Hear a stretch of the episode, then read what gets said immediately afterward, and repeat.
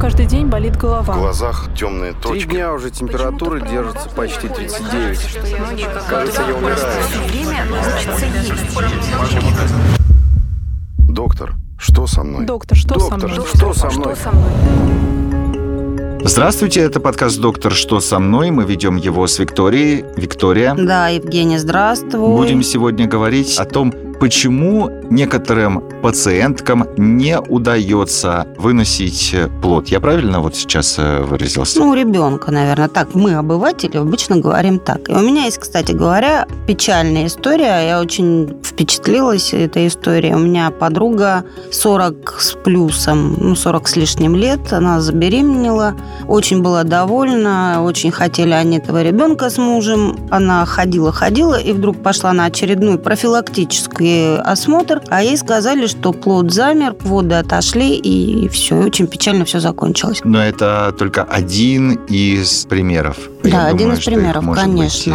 э, вот. Я просто, просто, думаю, что такие вещи редко кто выносит на, обсуждение. на большое обсуждение, на такое Но- серьезное обсуждение. Но мы с Викторией готовы это обсудить. И сегодня у нас в гостях кандидат медицинских наук, акушер-гинеколог, основатель и генеральный директор Центра иммунологии и репродукции Игорь Гузов. Здравствуйте, Игорь Иванович. Добрый день. И врач клинической лабораторной диагностики, заместитель генерального директора по медицинским вопросам и контролю качества лаборатории ЦИР Екатерина Печорина. Здравствуйте, Екатерина Юрьевна. Здравствуйте. Здравствуйте, уважаемые доктора. Вот этот пример, который сейчас э, привела Виктория, ей кажется, ну, Виктории всегда кажется, что этот пример он настолько уникален, но я на самом деле за свою жизнь э, слышал от трех разных э, совершенно людей приблизительно одинаковый рассказ. А можете нам основную причину рассказать, почему так А, происходит? Дело в том, что здесь в таких случаях бывает, как правило, сочетание разных причин. В первую очередь, когда возникает такое состояние, нужно смотреть на аутоиммунное состояние прежде всего,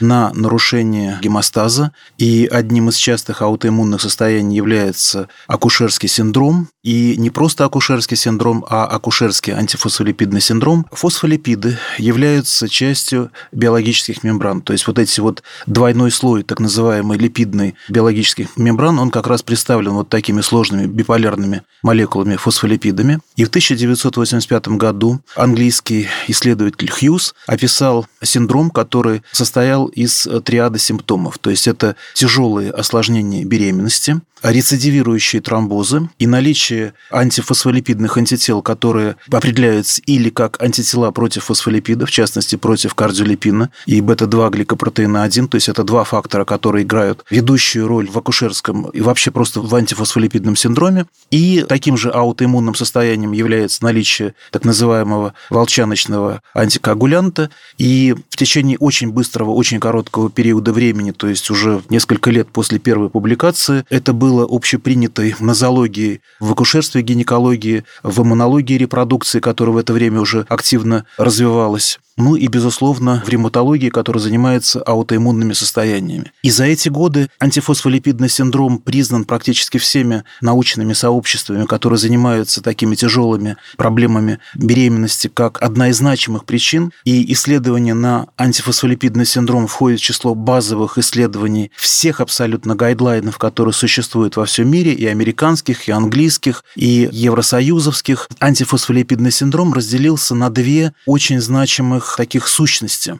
Это антифосфолипидный синдром, так называемый васкулярный, когда главным симптомом и неотъемлемым симптомом является рецидивирующие тромбозы. Пациенты приходили, у них была патология беременности параллельно, и первое, что мы просили, это показать просто, как выглядят руки, закатать рукава, потому что вот эти следы этих рецидивирующих тромбозов оставляли такие коричневые пигментные пятна характерные, которые, наверное, мало кто из врачей-акушеров-гинекологов, которые видели вот такую тяжелую общую ревматологическую патологию, наверное, в своей практике видели. Вторая Две линия, части, да? линия это акушерский так называемый антифосфолипидный синдром, который, к сожалению, отечественными врачами и в отечественной медицине очень плохо осознан, потому что иногда мы слышим, что идет какая-то акушерская патология, и говорят, это у вас акушерский антифосфолипидный синдром. Но, к сожалению, наши врачи очень плохо эту патологию понимают, потому что очень мало на эту тему публикаций модификаций базовых. И здесь э, я бы буквально два слова остановился бы на тех отличиях, которые отличают именно акушерский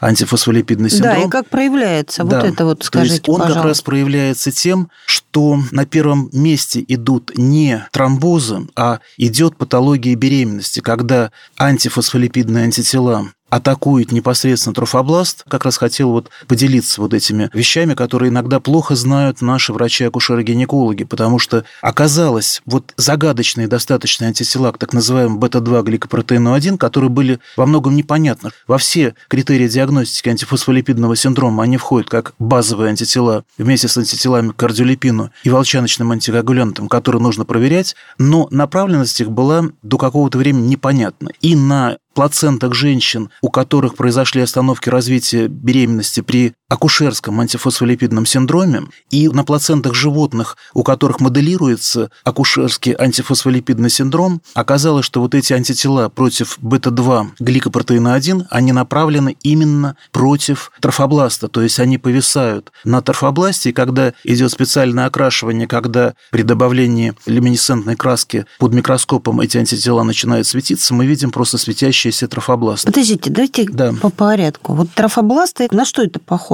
Это Трофобласт, такие, трофобласт как это игрушки как елочные, бы что ли, пограничная ткань, которая разделяет материнский организм от организма плода. То есть это структуры плода, и он образуется из э, наружной трофэктодермы, то есть когда идет формирование эмбриона, на более ранних сроках идет внутренняя клеточная масса и наружная трофэктодерма, и вот из этой наружной трофэктодермы формируется трофобласт, из которого формируется дальше плацента, оболочки, Вот теперь все понятно. да, и вот трофобласт, вот очень важно сказать, он разделяется на виллезный трофобласт, то есть ворсинчатый, то есть который образует из себя диализную мембрану, через которую происходит обмен между материнским организмом и организмом ребенка. И причем у человека самый агрессивный тип плацентации – это гемохориальный тип, когда ворсинки плода плавают в материнской крови. И не менее важно так называемый экстравиллезный трофобласт, который обеспечивает плацентацию, то есть инвазию внутрь сосудов матки, внутрь вот этих артерий, которые питают непосредственно плаценту со стороны материнского организма, и так называемое ремоделирование спиральных артерий. То есть трофобласт идет внутрь стенки артерий, и если все происходит хорошо, то тогда интима артерий замещается вот этим экстравиллезным трофобластом на всю толщину децидуальной оболочки, как называется во время беременности слизистая оболочка матки, и на одну треть толщины миометрия, то есть мышечного слоя матки. А мышечный слой матки, который уже средний как бы слой артерий, он исчезает и подвергается атрофии. Тогда сосуды плаценты превращаются в такие бочоночки, как бы. Вот этот процесс, если он проходит правильно, он обеспечивает нормальное функционирование плаценты в течение всей беременности. А если этот процесс происходит неправильно, то тогда, Тогда на каком-то этапе происходит беременность, да? декомпенсация, которая может привести к самым разным осложнениям, в том А числе и Екатерина гибели. Юрьевна, Да. расскажите нам, как это проверяется вот у вас с помощью клинической лабораторной диагностики, как это можно проверить? И у меня два вопроса возникло. Игорь Иванович сказал, что это уже сколько, лет 10, да, это назад были Да. первые доклады по Да. этому поводу. И Если брать акушерский антифосфолипидный синдром, то это Акушерский. концепция родилась Возьмем где-то акушерский, лет не 15 будем назад, брать, но да. сформулированная уже с точки зрения четких Вот. критериев диагностики это последние несколько лет. Так, А, а представляете, обычный простой гинеколог в какой-нибудь... Я даже не беру маленькую деревню, где гинеколог, фельдшер, и он же ветеринар. Я беру нормальные там какие-нибудь Большой областные... город. Большой город, областной центр или какой-нибудь, я не знаю, ну, город, пускай не миллионник, но тем не менее значимый на карте России. А там не могут определить этого. Они А вот у вас могут определить, Екатерина И Юрьевна? как? Поэтому мы читаем лекции. Достаточно хорошо описаны так называемые критерии антифосфолипидного синдрома, когда четко по полочкам разложено, какие анализы, у кого, когда, как сдать и так далее. И в большинстве случаев этих анализов будет достаточно. Но дело в том, что получив отрицательные критерии, нельзя четко поставить галочку «дело не в ФС». Отрицательные – это То есть все в порядке. анализы, все анализы все хорошие. в порядке. А, исключить в этой ситуации полностью антифосфолипидный синдром нельзя. Почему? Подождите секунду, у меня Мгм. вопрос такой. Вот этот, есть у него какой-то, кстати, аббревиатура? АФС. АФС. АФС, вот, Мгм. прекрасно. Так вот этот АФС, его можно в обычной лаборатории сделать? Вот или, как раз или сейчас, нет? как раз и, сейчас и надо ли расскажу. его делать всем? Вот я пришла, ну, не я, допустим, ладно. Но пришла. Пришла. И говорю, сделайте мне АФС. На меня посмотрел доктор, и что я услышу в ответ? Безусловно, это очень значимая причина осложнений беременности. На сегодняшний день, как вот сказал уже Игорь Иванович, большинство врачей знает, понимает, осознает, принимает. Это действительно прописано в огромном количестве гайдлайнов. И в некоторых случаях останавливается обследование после того, как исключены вот эти самые критерии. Да? То есть есть критерии антифосфолипидного синдрома. Должны быть обнаружены антитела такие-то, такие-то, такие-то, в таком-то количестве, в таком-то титре, должны быть подтверждены через 12 недель. И вот если по критериям пациентка не проходит, иногда ставится галочка «АФС исключен». Но забывают иногда об очень важной вещи, о том, что есть так называемые некритериальные антитела. То есть антифосфолипидный синдром есть, но мы его с помощью наших анализов не выявили. Мы, да, я имею в виду, в целом вот, Мгм, не было мгм. выявлено. Есть ситуации, при которых недостаточно тех критериев, которые описаны. Необходимо подключать дополнительные методы обследования. Когда мы обследуем на другие классы антител, когда мы обследуем на дополнительные антитела, когда мы проводим более такую серьезную диагностику, например, волчаночного антикоагулянта, о котором говорил Игорь Иванович. Вот, Екатерин, и мы возвращаемся к вопросу, который э, Вика задала. Но вот беременная женщина, как она должна понять, что было бы неплохо провести дополнительные исследования? Вот в чем главный вопрос. Или как доктор должен понять, да? То есть, например, что такие случаи уже были, предположим, у нее раньше. Да, безусловно. А если не было? Если до этого, ну, Просто так не придешь к доктору и скажешь, да, ну-ка, сделай мне еще вот эти вот АФС. анализы. Он вот скажет, этот. уйди. Нет, он прав. скажет, поскольку я так подозреваю, что это не, не самый дешевый из анализов. Ну и не самый дорогой. Но любом тут, когда с- речь идет уже про то, чтобы родить ребенка или нет, Да. уже и дорогой сдаст. Но когда ты приходишь к доктору и говоришь, сделайте мне вот такой анализ, доктор Да. очень нервничает, Но- потому что доктор считает, что он знает гораздо лучше, чем ты. Да? Можно тогда я отвечу, вот, Евгений, если Давайте, можно, потому что я давайте. клиницист, ко мне приходят эти пациентки, и вот тот случай, который вы описали, это очень яркий случай, когда приходит пациентка, у которой долгожданная беременность наступила уже в таком зрелом, то есть мы называем это старший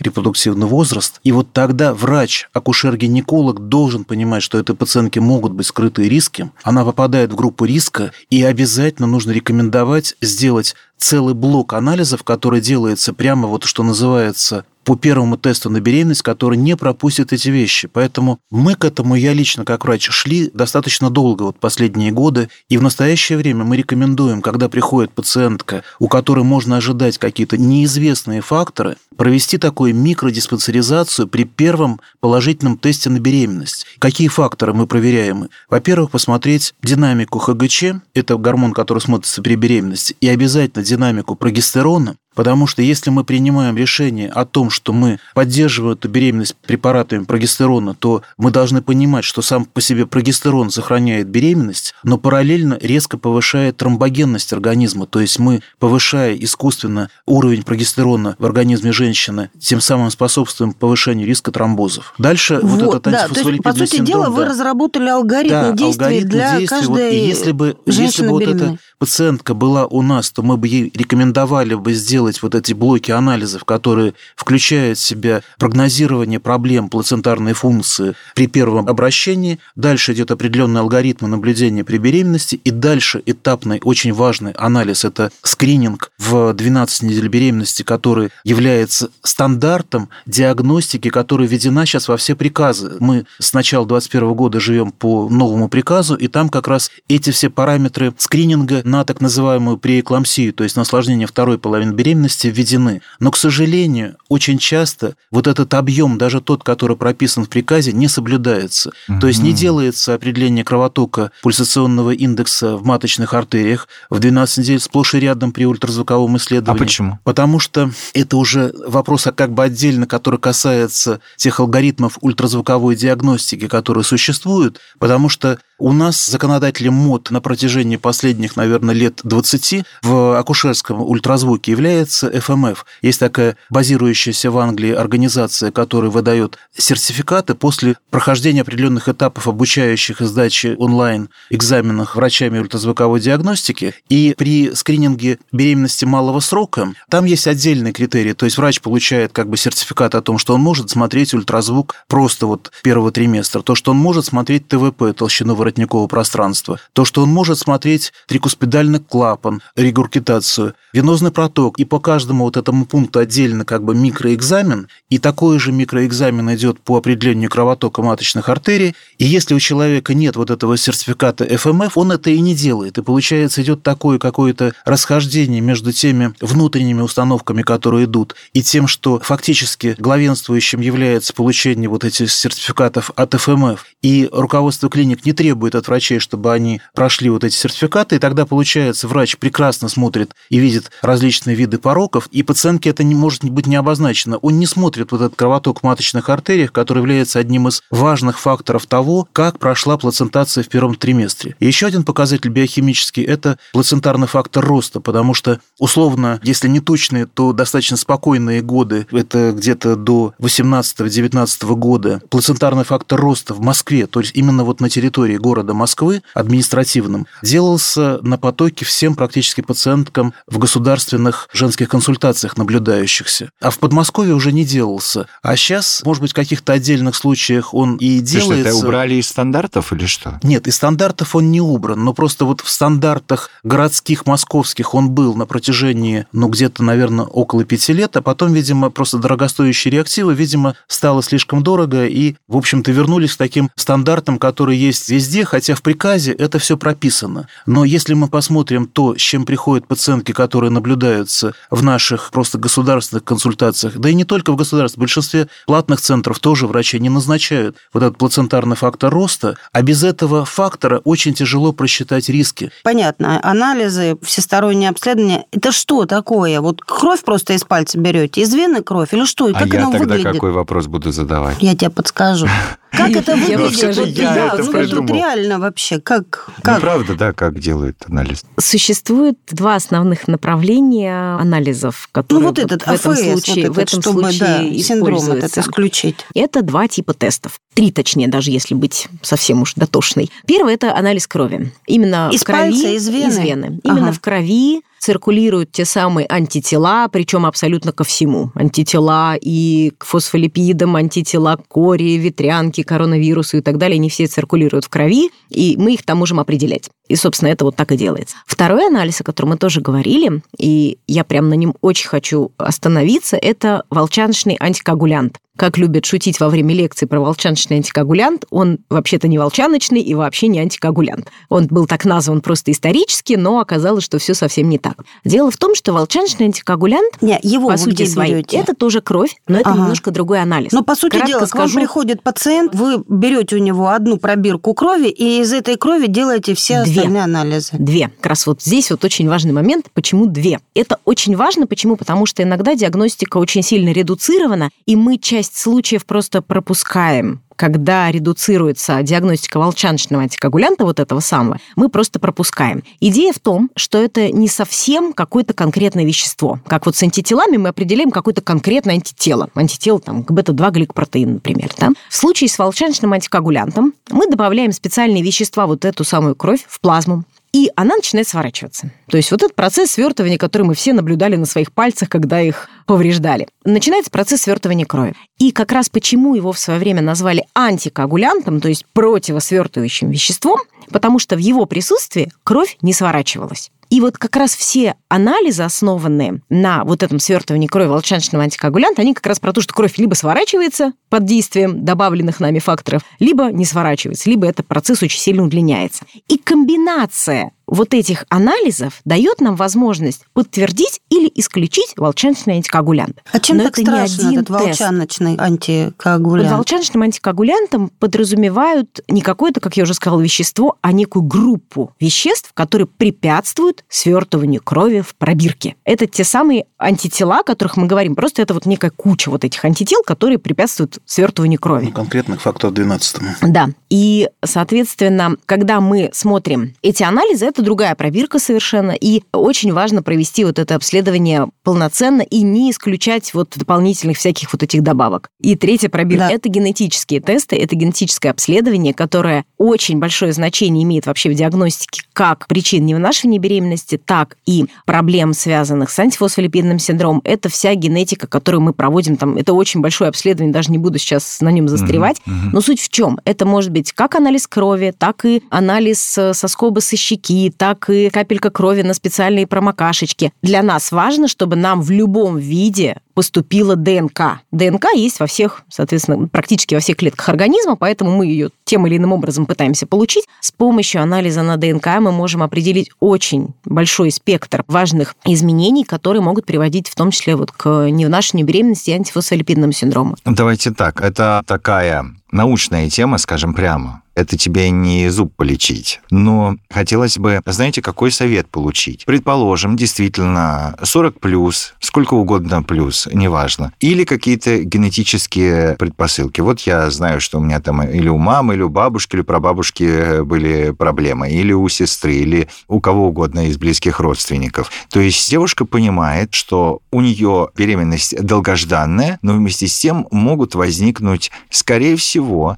или с большой долей вероятностью могут возникнуть проблемы. И ей нужно, чтобы вот этого АФС не было. Соответственно, я прошу вас, чтобы вы нам разрешили понять, как сделать так, чтобы обезопаситься именно в этом смысле. И можно ли заранее сдать, допустим, безусловно, даже если да. я там не... Вот нет, у меня никто Вот не то, болит, но я касается, услышала да, нашу именно программу. то, что касается решила. подготовки к беременности, обследование на аутоиммунные факторы является очень важным обследованием, которое официально признано, я просто еще раз хочу сказать, официально признано всеми профессиональными, национальными и международными организациями медицинскими, которые касаются перинатологии. Лучше, конечно, проходить обследование перед беременностью. Извините, это касается только женщин. Да. Не, никаких партнеров, будущих отцов Ну, это не касается. То, что касается партнеров, это отдельная Мы тема. про да. Мы про подождите, а АФС вот это, говорим. да, АФС Да. у мужчин, кстати, бывает? Бывает, но как сосудистый АФС. То есть, Ну, то есть им-то наплевать. да, А он может передать этот АФС, Да, я почему и так говорю, сказать, нужно э, ребенку, и Ну, из этого Ребенку произойдет... может передаваться только предрасположенность к аутоиммунным заболеваниям, то есть предрасположенность к таким состояниям, которые дают срыв аутотолерантности, как бывает при антифосфолипидном синдроме. Ага. Все, понятно. Возвращаемся к Да, женщине, поэтому которая то, что решила касается заранее женщины. Мгм. нужно посмотреть ряд достаточно просто сдаваемых анализов крови. То есть это анализ на панель аутоиммунных антител, которые должны обязательно включать в себя вот по тем критериям, которые важны, антитела, которые не только иммуноглобулины М и не только иммуноглобулины G, которые смотрятся обычно, но и антитела, которые относятся к классу иммуноглобулинов А. И вот то, что Екатерина Юрьевна говорила, то, что часто пропускается, это то, что не сдаются антитела, именно иммуноглобулины класса А к антифосфолипидным антителам, и мы пропускаем антифосфолипидный синдром акушерский именно антифосфолипидный синдром. Дальше гемостазиологические тесты, которые показывают в том числе волчаночный антикоагулянт, их нужно посмотреть до беременности. И вот то, что Екатерина Юрьевна обозначила как молекулярно-генетические исследования, это анализ на риски, которые связаны с различными видами тромбозов, то есть тромботических состояний, ну, я бы сказал бы, и нарушение сосудистого тонуса. То есть вот эти базовые вещи, которые важно проверить. Также важно посмотреть функцию щитовидной железы, потому что проблемы со щитовидной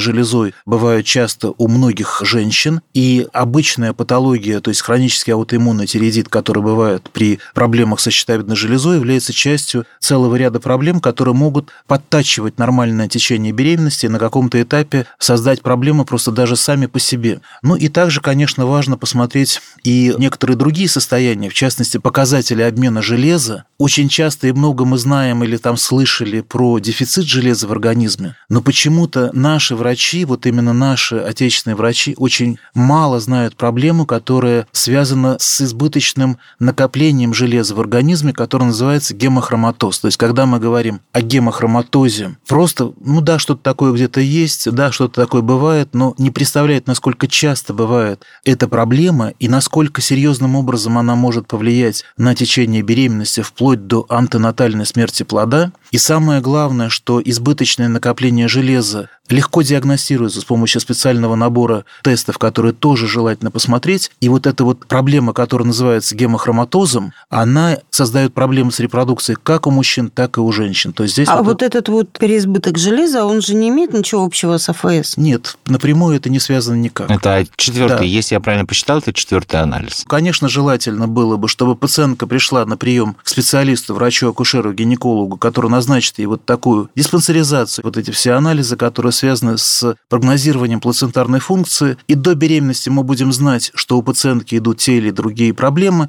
и мы можем всегда назначить заранее очень эффективную терапию, которая будет защищать. Если мы знаем, что такая патология есть, она очень эффективно лечится. Но только очень важно знать, что эта проблема у пациентки есть, и что мы должны эту терапию назначить. Просто Да, для того, чтобы лечить, надо факте. знать, Да, да, знать о собственно, что факте, да. лечить, да? Вот. Давайте еще раз мы скажем, что мы с Викторией, а тем более наши э, гости сегодняшнего подкаста вообще выступают за то, чтобы все, кто хочет, все родили здоровых детей. И в этом наши гости помогают. Спасибо вам за то, что нашли время сегодня прийти к нам. Кандидат медицинских наук, акушер-гинеколог, основатель и генеральный директор Центра иммунологии и репродукции Игорь э, Гузов и врач клинической лабораторной диагностики, заместитель генерального директора по медицинским вопросам и контролю качества лаборатории ЦИР Екатерина Печорина сегодня были у нас в гостях. Ну, спасибо вам. Спасибо Очень вам. приятно было увидеться снова. Всего доброго. У меня каждый день болит В голова. глазах темные Три точки. дня уже температура держится почти 39. Кажется, я умираю. Доктор, что со мной? Доктор, что со Доктор, мной? что со мной? Что со мной?